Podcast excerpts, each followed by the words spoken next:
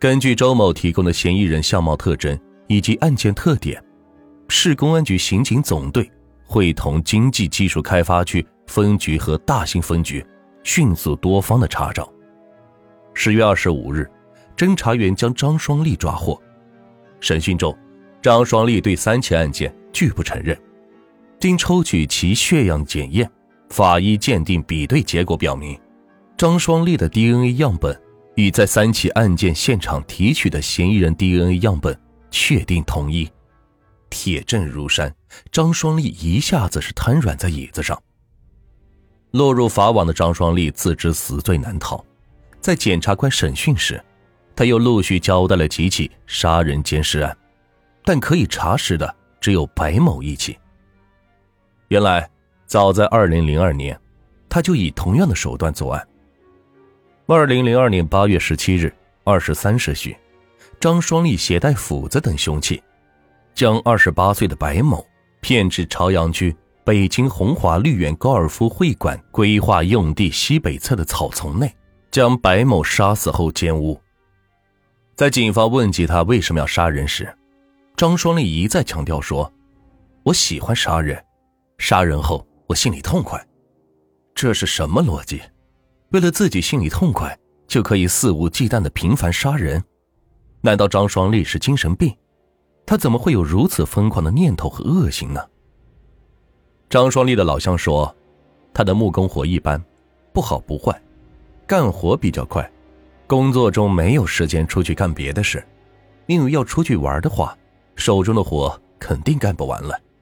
老板知道了就得扣钱了，他和我一样，每个月结算一次工资，每次一千块钱左右，但每月都是结不清，要到年底才能算清。另一位老乡告诉警方，他平时不爱说话，但看上去和我们大家没什么区别。他的老板则说，张双利每天早上六点多钟上班，中午十二点下班，下午一点上班。晚上六点三十分左右下班，管理应该说还是挺严格的，不能随便出工地，除非他偷着跑出去。最终，警方委托的司法鉴定医学鉴定表明，张双利无精神病，实施违法的行为动机现实，辨认和控制能力存在，评定为具有完全责任能力人。检察官介绍说。张双利是典型的色情杀人狂，色情杀人狂在刑事犯罪中，特别是变态犯罪案件中，是性质最恶劣、手段最残忍、危害最严重、对公众安全威胁最大和影响极坏的一种特殊性案件。色情杀人狂者是一种严重的性心理障碍，既不属于一般的道德败坏，也不属于精神病，未完全丧失辨认。和控制自我行为的能力，因此应负完全的刑事责任。色情杀人狂连续作案，且有其一定的行为模式，其行为动机与常态犯罪不同，正常人往往无法理解其动机。拿张双利来说，其作案的心理和手段可称之为变态，但他在其他方面都是正常的。在审讯中，他在回答作案时间时说。一般都在晚上八点钟以后，行人少，警察少，不易被发现。在回答作案时的衣着时说：“为了使对方信任，我晚上出去时穿的都比较干净大方。”在回答如何选择受害人时说：“中老年妇女比较贪财，由于没有多少姿色，防备心理差，容易上当，这样会选择作案时间和猎取目标的变态犯罪嫌疑人。”对涉害的危害是极大的。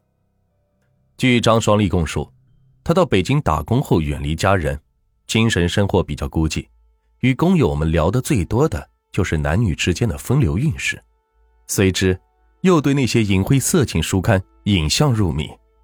医学专家表示，民工长期性压抑必定是导致性冲动，轻微的冲动会导致心理疾病，严重的就会走上强奸犯罪之路。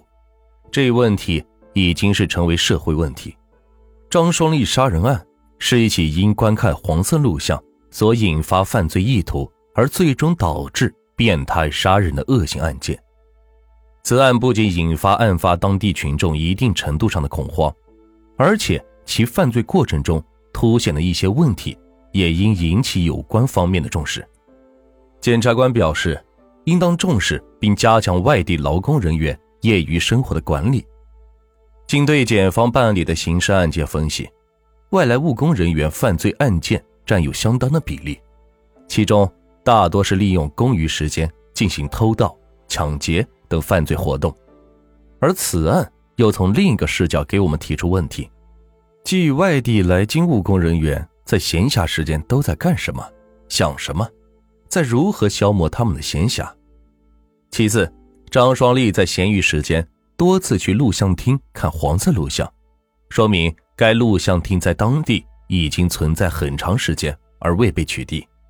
有关部门应当重视对民工聚集地、录像厅、娱乐场所的检查。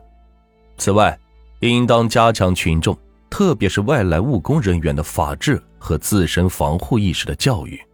张双立连续作案得逞并不偶然，这与被害人的防护意识淡漠有着直接的原因。而且，也与其卖淫行为或非法收购废品有着必然的联系。